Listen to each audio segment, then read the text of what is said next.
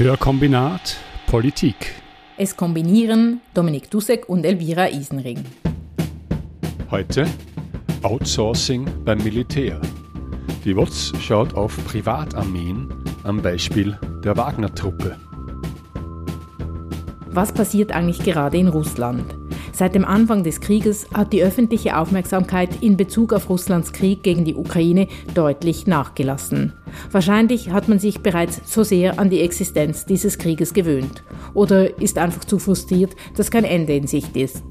Doch die jüngsten Ereignisse lassen aufhorchen. Sie waren sehr skurril.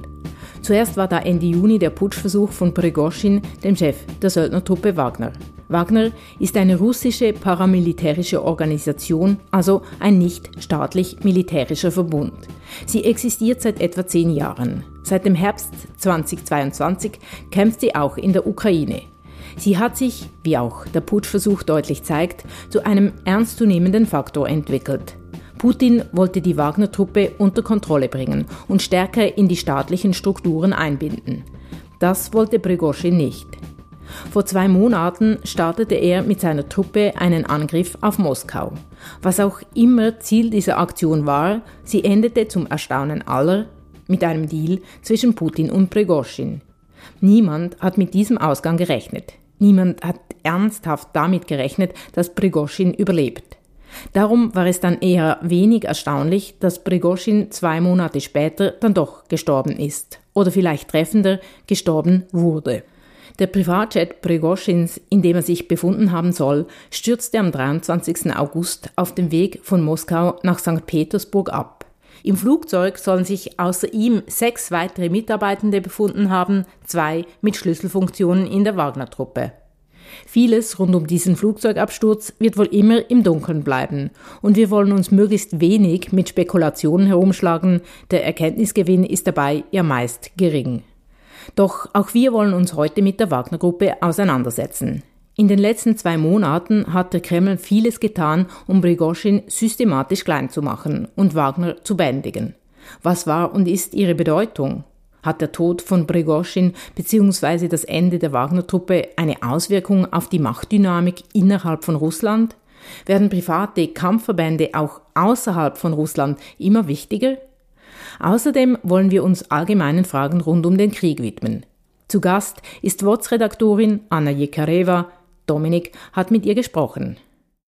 Anna Jekareva, du hast ja für die WOTS schon vieles über den Krieg gegen die Ukraine geschrieben und da hat sich ja nun gerade in den letzten Tagen und Wochen einiges ereignet und mir kommt dieses, dieser ganze Komplex mit Privatarmeen, Söldnertruppen sehr grotesk vor. Ich habe darüber vorher eigentlich wirklich kaum was gewusst. Und offenbar gibt es ja in Russland nicht nur diese äh, Wagner-Truppe, sondern noch etliche andere private oder halbprivate Söldnertruppen. Wie ist das zu erklären, dass es in Russland so viele von denen gibt?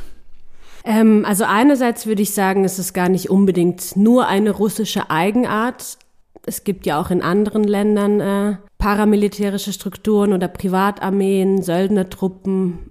Und in Russland gibt es ganz viele unterschiedliche, auch ähm, juristisch unter gesehen unterschiedliche Formationen. Also die Gruppe Wagner ist die vielleicht bekannteste, aber es gibt mehrere Dutzend Strukturen, die sehr undurchsichtig sind, über die man auch äh, teilweise mehr, teilweise aber auch sehr wenig weiß. Es gibt welche, die sind entstanden aus ähm, Sicherheitsfirmen von Unternehmen, zum Beispiel äh, von Gazprom. Die ist relativ neu und soll auch in der Ukraine kämpfen. Dann gibt es auch ähm, die Gruppe Redu, die ist schon 2008, soll sie entstanden sein und ähm, aus Militärveteranen sich zusammensetzen.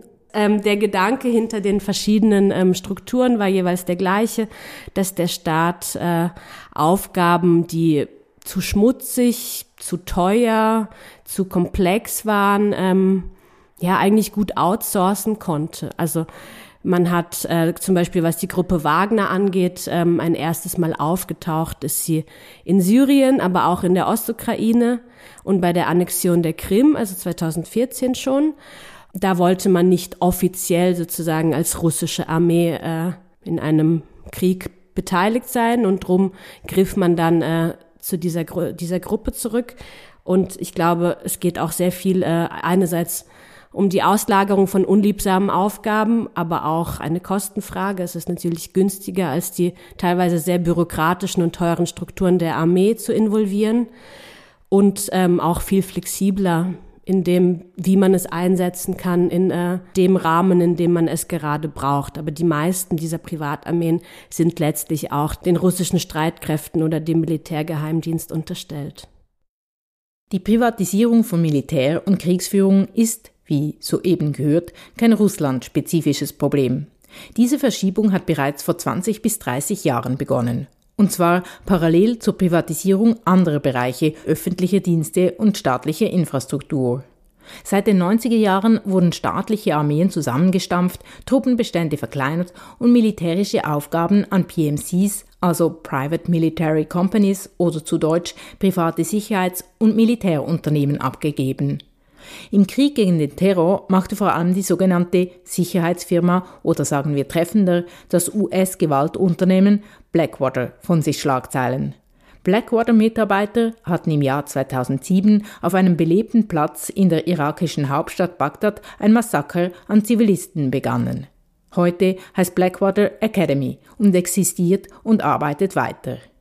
Der Politikwissenschaftler Mick Löcker ergründet in seinem Podcast Neben der Spur das Phänomen der Gewaltunternehmen und privatisierter Kriegsführung und dröselt auf, welche Konsequenzen die Privatisierung des Krieges hat. Insbesondere auch für Länder in Weltregionen, die politisch und militärisch zersplittert und vor allem sehr, sehr arm sind. Wie zu Zeiten des Kolonialismus zeichnet sich dort eine militärische Asymmetrie ab. Kalaschnikows treffen auf modernstes Kriegsgerät. Je geringer in einem Land die Staatlichkeit, sagt Glöcker, umso mehr profitieren die Gewaltunternehmer.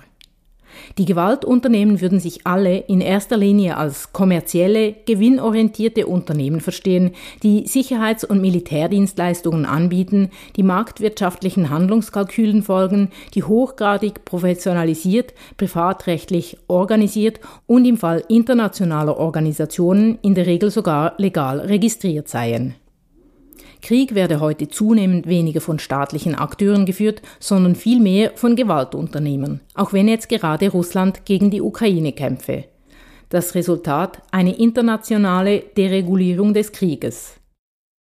Ja, du hast mir im Vorgespräch schon ein bisschen gesagt, da gibt es eine, die eher dem Ministerium XY zugeordnet ist. Es gibt welche, die immer so Privatdiensten von Oligarchen entstanden sind. Äh, kann man irgendwie sagen, Wem unterstehen im Allgemeinen solche äh, Söldnertruppen? Und wenn die Operationen machen, ist das ein rechtsfreier Raum? Können die überhaupt belangt werden für das, was sie tun?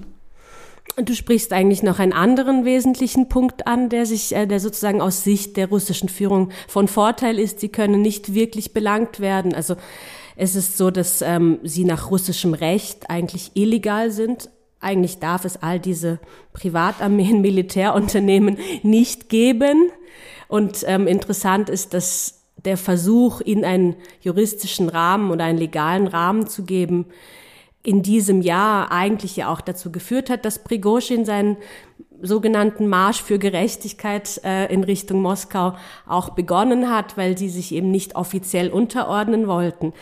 Ähm, es gibt solche, die sind Personen unterstellt. Es gibt zum Beispiel Ahmad, das ist die Privatarmee von Ramsan Kadyrov, dem tschetschenischen äh, Herrscher. Wie vorhin angesprochen, Gazprom hat mehrere solcher Privatarmeen slash Sicherheitsstrukturen. Es gibt. Ähm, Aber zum Beispiel Gazprom selbst, würden das, die das auch als Privatarmee bezeichnen oder sagen Sie, das ist unser Security-Dienst?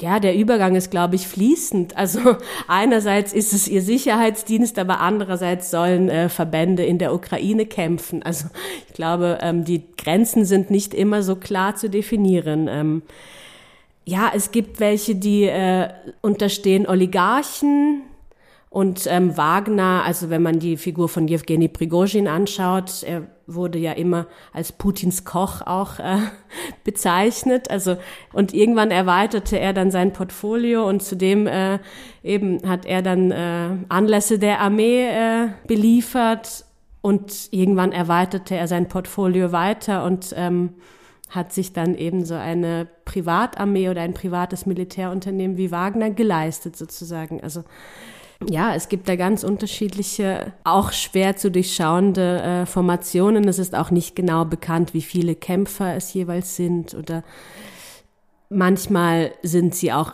im Ausland registriert. Also es gibt da auch verschiedene Taktiken, wie man äh, das Recht auch umgehen kann. Ja, und bei all diesen Taktiken und auch so der Vielzahl von internationalen Konflikten, an denen solche Truppen dann auftauchen, wenn man jetzt über die recherchiert, inwieweit findet man da überhaupt was? Wie weit ist es überhaupt nachvollziehbar, welche Operationen diese Truppen wo vollziehen? Also seit ähm, dem Angriffskrieg gegen die Ukraine sind äh, viele der Operationen von Wagner jetzt zum Beispiel mehr und mehr öffentlich dokumentiert, also in Telegram-Chats, auch irgendwie, also generell auf sozialen Medien. Vorher war es natürlich sehr schwierig. Also es gibt Sachen, die weiß man, man weiß sie vor allem aus Recherchen von äh, mutigen, vor allem russischen JournalistInnen.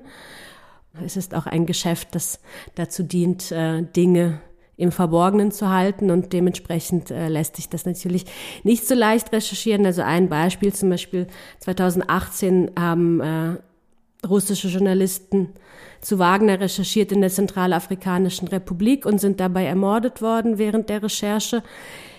Ein paar Monate vorher ist in Russland ein anderer Journalist sozusagen aus dem Fenster gefallen, als er ähm, auch zu Wagner recherchiert hat. Also ja, ich würde nicht sagen, dass es gerade einfach ist, aber aus diesen Texten von diesen Leuten oder den Recherchen wissen wir das, was wir wissen.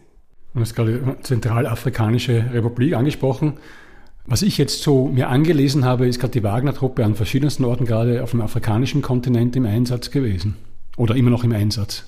Ja, also Wagner ist eigentlich, hat eines der Hauptbetätigungsfelder, wenn man das so sagen kann, auf dem afrikanischen Kontinent. Also man weiß, dass sie äh, in Libyen mitgemischt haben, aber auch im Sudan, in Westafrika, ähm, in Mali, also auch überall dort, wo äh, die staatlichen Strukturen äh, nicht gehalten haben, dort, wo sich äh, die ehemals äh, ehemaligen Kolonialmächte wie Frankreich zurückgezogen haben oder zurückziehen mussten, ähm, ist Russland eigentlich äh, ja, schnell in die Bresche gesprungen. Und das ist eigentlich auch das Interessante an Wagner, dass es auch Teil ist, würde ich sagen, einer sehr klaren außenpolitischen Strategie, die ähm, Afrika betrifft, auch als Konkurrenzmacht, wo es auch darum geht, auch ein Narrativ, ein anderes Narrativ äh, zum sogenannten Westen zu entwickeln, nämlich Russland als äh, antikoloniale Vorkämpferin. Ja das heißt, das entspricht so, was man immer hört von in den USA, die Debatten, die wir verlieren unsere hegemoniale Rolle.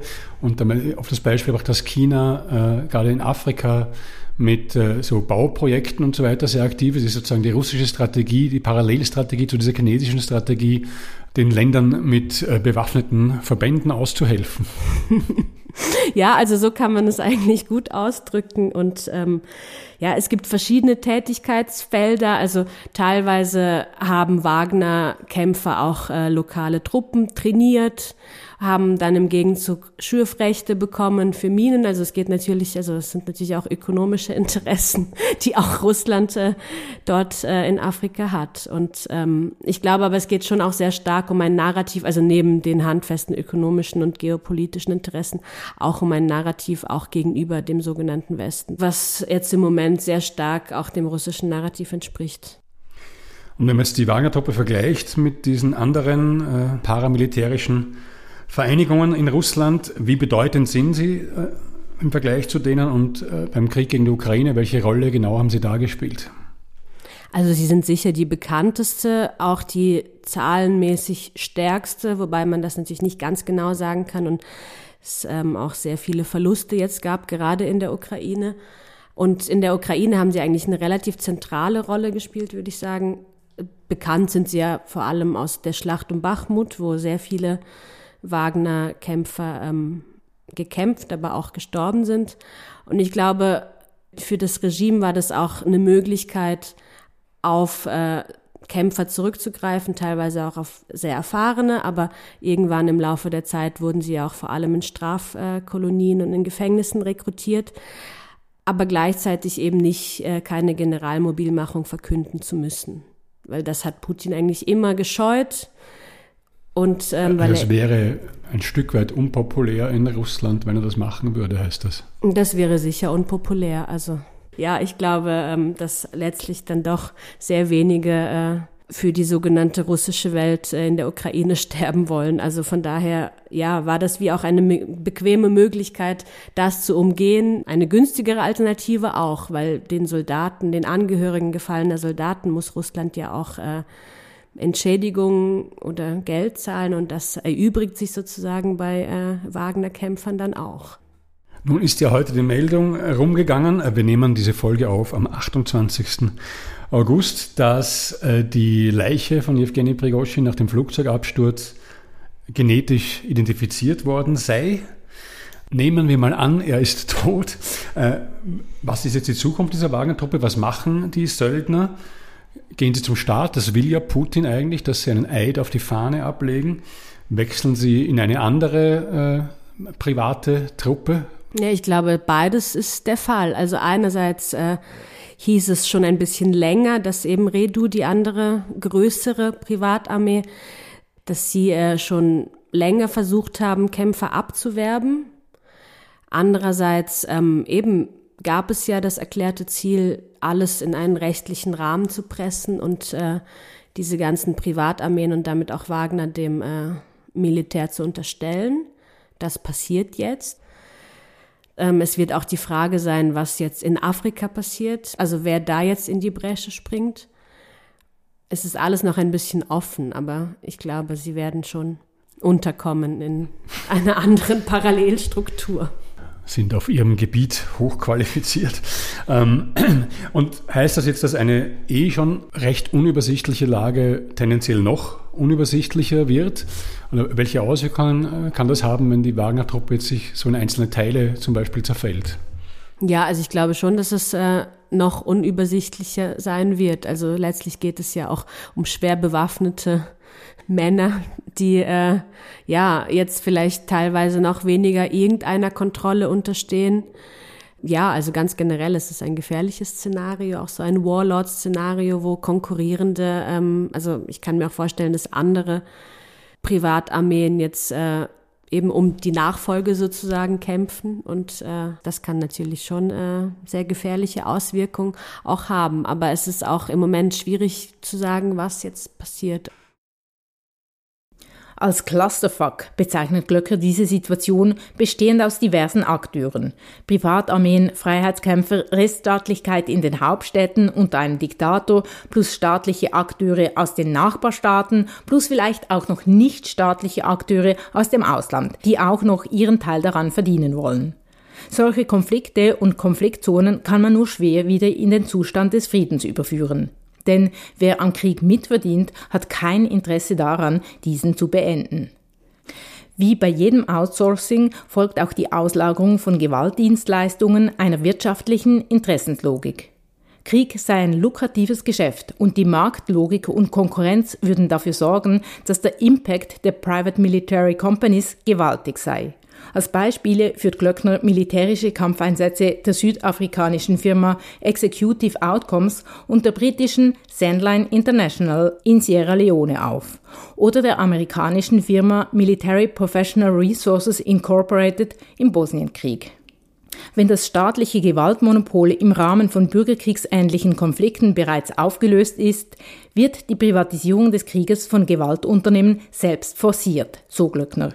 Ist dieses jedoch noch intakt, bleibt die Kontrolle über Kriegsführung und Organisation in staatlicher Hand. In Russland wurde das Machtmonopol durch die Wagner-Truppe zumindest herausgefordert. Nun versucht man, die Kontrolle wieder zurückzugewinnen.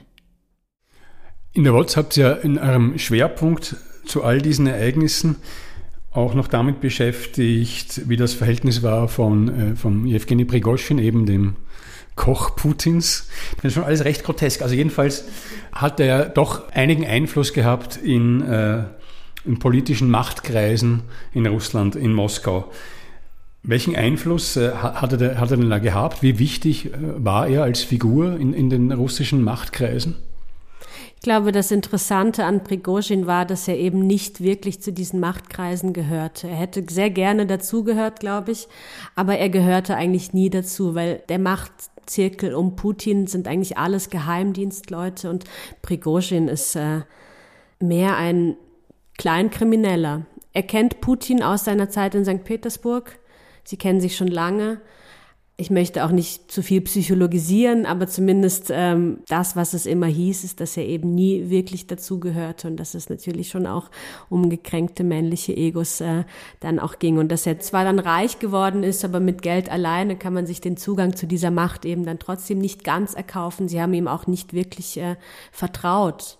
Also das heißt dann, sein Tod äh, sagen wir es mal so, äh, hat dann auch nicht keine großen äh, Auswirkungen auf das politische, auf das Machtgefüge in Moskau und um Putin herum. Doch, ich glaube schon. Also einerseits ist es natürlich immer auch ein bisschen Kaffeesatzleserei, weil in den in die äh, Machtzirkel hineinsehen kann ich natürlich auch nicht. Aber ich glaube schon, dass eine mögliche Deutung auch ist, dass es äh, Auswirkungen hat in dem Sinne, dass es ja einen offen verkündeten Deal gab zwischen Putin und Prigozhin. Der Deal war demnach, was öffentlich bekannt ist. Du gehst nach Belarus ins Exil, du nimmst deine Wagner-Kämpfer mit und im Gegenzug äh, lasse ich dich nicht umbringen. So. Ich glaube schon, dass jetzt dieser Abschuss, also wenn wir davon ausgehen, man weiß ja nicht abschließend, was äh, da genau passiert ist, aber es gibt schon die Deutung, dass äh, ja das russische Regime in der einen oder anderen Form dahinter steckt. Die ist auch überhaupt nicht abwegig und ich glaube, wenn man davon ausgeht, dann ist das Zeichen natürlich für andere innerhalb des Machtapparats auch, Putin hält sein Wort nicht. Ich glaube, ich würde das eher so beschreiben wie innerhalb einer Mafia-Clique, von der der russische Staat für mich schon sehr viel hat oder die auch andere dann ähm, so beschrieben haben, wenn du dich nicht mal auf das Wort der anderen Mafia-Paten quasi verlassen kannst, dann ist das schon ein Problem. Und wenn man davon ausgeht, dass Putin nicht ein Alleinherrscher ist, sondern auch eben eingebettet ist in einen Machtapparat, wo er stets auch versucht hat, einzelne Interessen auch auszubalancieren, dann könnte es schon auch sein, dass sich dieser Machtapparat auch gegen ihn wendet, weil er unzuverlässig ist.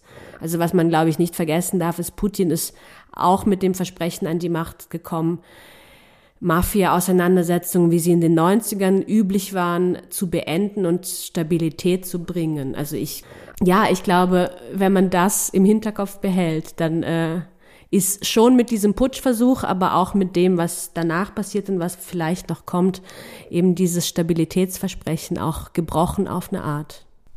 Da wir nicht so rasend oft Gelegenheit haben, als äh, Hörkombinat Politik über den Krieg gegen die Ukraine zu sprechen, wollten wir da auch noch, der dauert jetzt äh, eineinhalb Jahre. Es sind ungefähr, äh, ist ungefähr eine halbe Million Menschen gestorben. Die Gelegenheit nutzen, mit dir da ein bisschen den Stand der Dinge zu evaluieren. Es war eine groß angekündigte Gegenoffensive der Ukraine im Gang, die scheint nicht rasend erfolgreich gewesen zu sein. Angesichts dessen, angesichts der Dauer, angesichts der Opferzahlen, meinst du, wäre es nicht Zeit, dass Europa, vielleicht auch gerade die Linke, ihre Haltung überdenkt, eine neue Strategie zu finden zu diesem Krieg, wo man am Anfang natürlich das ganz als notwendig gesehen hat. Natürlich, wenn ein Land überfallen wird, dann äh, muss man da dagegen halten. Aber angesichts der Situation, jetzt der Verfahren der Situation, dass man nicht weiß, wie lange dieser Krieg noch dauert, meinst du, breitet sich in Europa und bei der Linken eine andere Haltung aus? Also es sind ja verschiedene Fragen, die du jetzt in eine gepackt hast. Was ist zu meiner Art? ähm, ich äh, fange vielleicht mal rasch bei der Gegenoffensive an, mhm. der sogenannten. Oder weil du gesagt hast, die ist im Sand verlaufen. Also gerade heute meldete ähm, die ukrainische Führung Gelen eine die Befreiung des Ortes Robotine. Also ich glaube, diese im Westen sehr stark auch medial kolportierte Erwartung mit diese Gegenoffensive wird jetzt den Lauf dieses Krieges verändern, hat in der Ukraine eigentlich nie jemand wirklich gehabt. Also mhm.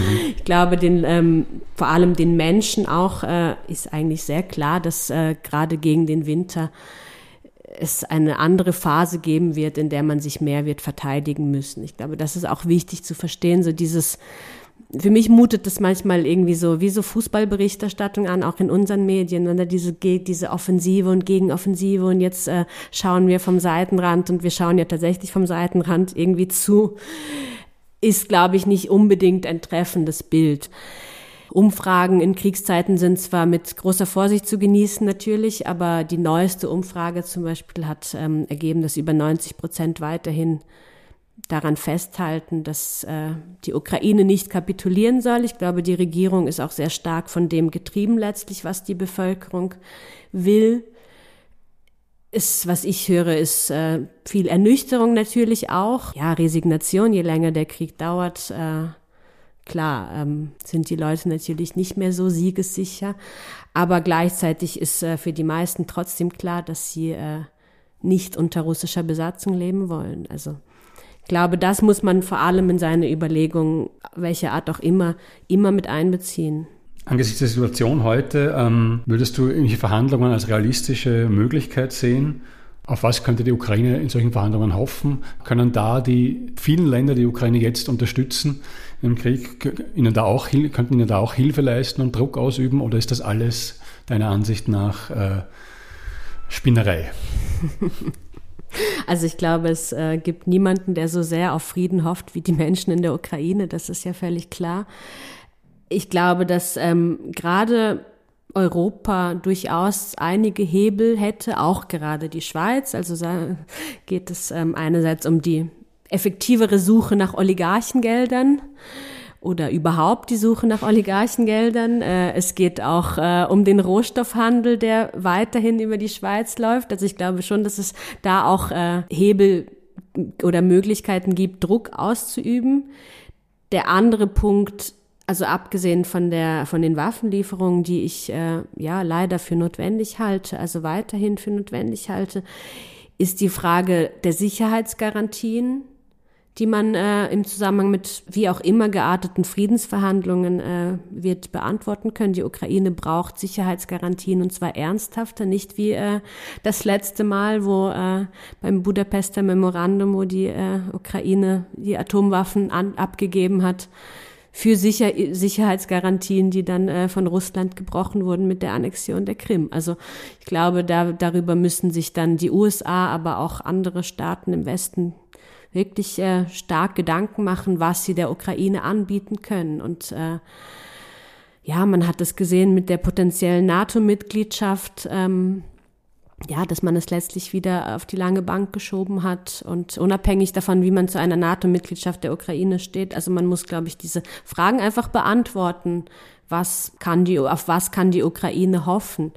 Das ist das eine und das andere ist einfach, dass ich auf russischer Seite keinerlei ähm, Bereitschaft zu irgendeiner Art von Konzessionen sehe im Moment. Also es ist äh, eher so, dass die Regierung Zelensky hat ja ein, ähm, einen Friedensplan präsentiert, einen möglichen, auch immer wieder präsentiert, Punkte, die äh, ihnen wichtig sind. Also von Russland habe ich jetzt noch keinerlei Bemühungen gesehen. Und ähm, ja, ich glaube, solange das nicht der Fall ist, äh, wird es auch keine Friedensverhandlungen geben. Es gab ja schon äh, Versuche jetzt auch zuletzt in Saudi-Arabien, wo aber Russland zum Beispiel auch nicht mit am Tisch saß und es braucht natürlich, also ja, sie sind der Hauptakteur, den es braucht und ähm, ja, ich sehe ähm, vor allem Terror auch gegen die Zivilbevölkerung in der Ukraine und leider keine Bereitschaft.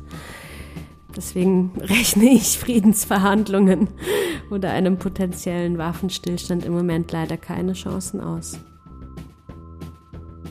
keine Hoffnung für die Ukraine. Um diese Podcast-Folge aber nicht ganz kohlrabenschwarz zu beenden, hier doch noch eine klitzekleine positive Aussicht bezüglich privater Militärunternehmen. In Geschichte der Gegenwart schreibt Sarah Katharina Stein, dass der gescheiterte Aufstand Wagners in Russland allen Staaten vor Augen geführt hätte, dass private Militärdienstleister reguliert werden müssen. Denn sie könnten nach langer Ausbildung, enger Zusammenarbeit mit Staatsschutzapparaten und dem Militär und mit teils hervorragender Ausrüstung in der Lage sein, ihre eigenen Auftraggeber physisch zu überwältigen. Staatliche Machtmonopole sind angreifbar, wenn private Militärdienstleister neben den Profitinteressen auf einmal auch politische Ambitionen an den Tag legen. Und das ist, wie das Beispiel Wagner zeigt, keine gute Sache. Die Regulierung privater Militärunternehmen hingegen wäre ein Schritt in die richtige Richtung.